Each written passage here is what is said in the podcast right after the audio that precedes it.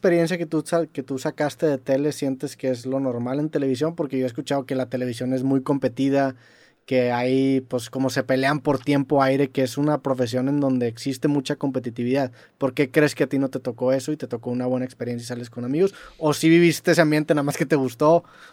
A lo mejor no me di cuenta, porque como no cobraba, Ya, sí. Sí, no tenías nada que... era inmune, güey. Sí. Oye, Sí, este sí. pendejo, güey, Pues, córrelo. cor- Viene porque no Sí. nos cobra. Entonces era yo totalmente inmune. No me di cuenta. Sí entiendo, eh, se veía eh, de repente esa, esa como, lo que dice, como canibalismo por el micrófono. Era, sabes que yo, yo soy mejor que tú y yo voy a conducir. Y, y se peleaban por menciones porque la mención es pagada. Sí. Creo que les pagaban 500 pesos, algo así. Y sí se veía como que esa competitividad. La, la mención te refieres a leer un anuncio. Exactamente. Ok. exactamente. El güey que leyera el anuncio le, le pagaban. Sí, un- entonces de cierta forma el cliente escoge quién, quién da el anuncio. Entonces de repente se había como, "Eh, es que hice te- 30 menciones, no, es que hice más. Entonces había esa competitividad no tan sana, pero a mí me gustó, insisto, porque yo tenía esa dualidad también de hacer la producción detrás de cámaras. A mí de repente la conducción me gustaba, pero me- no me importaba tanto. Sí. Me gustaba más lo que estaba detrás de cámaras. ¿Qué tanta gente detrás de cámaras en un programa? Pues mira, de, así de entrada son tres camarógrafos, así primero, un floor manager, ahí van cuatro, y, y debe haber un asistente o dos de producción. O sea, de periodo tiene que ser siete, diez personas las que están tras cámaras.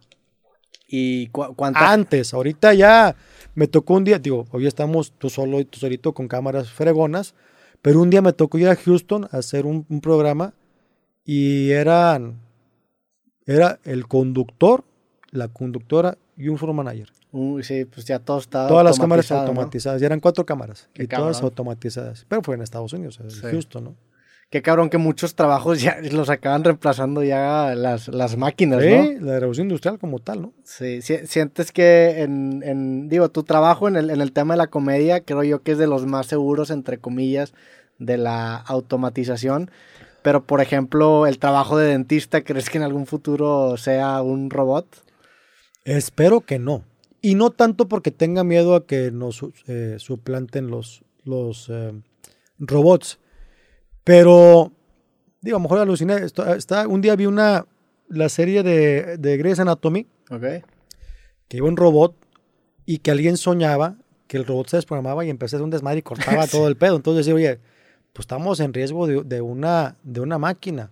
Pero también un loco puede perder chompa y Sí, empieza... también, claro, claro, pero como estás hablando de, de milímetros, no sé si un robot sea tan exacto como a lo mejor de cierta forma la mano, no sé. Digo, Sí, yo digo, de- debe ser, ¿no? Pues es como un avión. El avión considera tantas variables para hacer que ese pedo vuele en el aire. Que definitivamente el software sí tiene que ser muy bien desarrollado y todo tiene que funcionar perfecto porque donde la cae se cae el avión, donde la cae te destruyen la encía o te destruyen Exacto. algún Ahora, órgano. la odontología muchas veces sí es de percepción. Es decir, si yo veo una caries, la voy a quitar. No sé si a lo mejor hoy la tecnología sea tan avanzada que diga, ah, sabes que se ve de color café, voy a darle hasta que sea blanco. Sí. No sé. O sea, sí hay cosas que yo siento que es muy de ojo humano en la odontología. No sé si en la medicina algún cirujano también diga, no, sabes que es mejor este, que opere un robot a nosotros. No, no lo sé. Pero yo espero que no.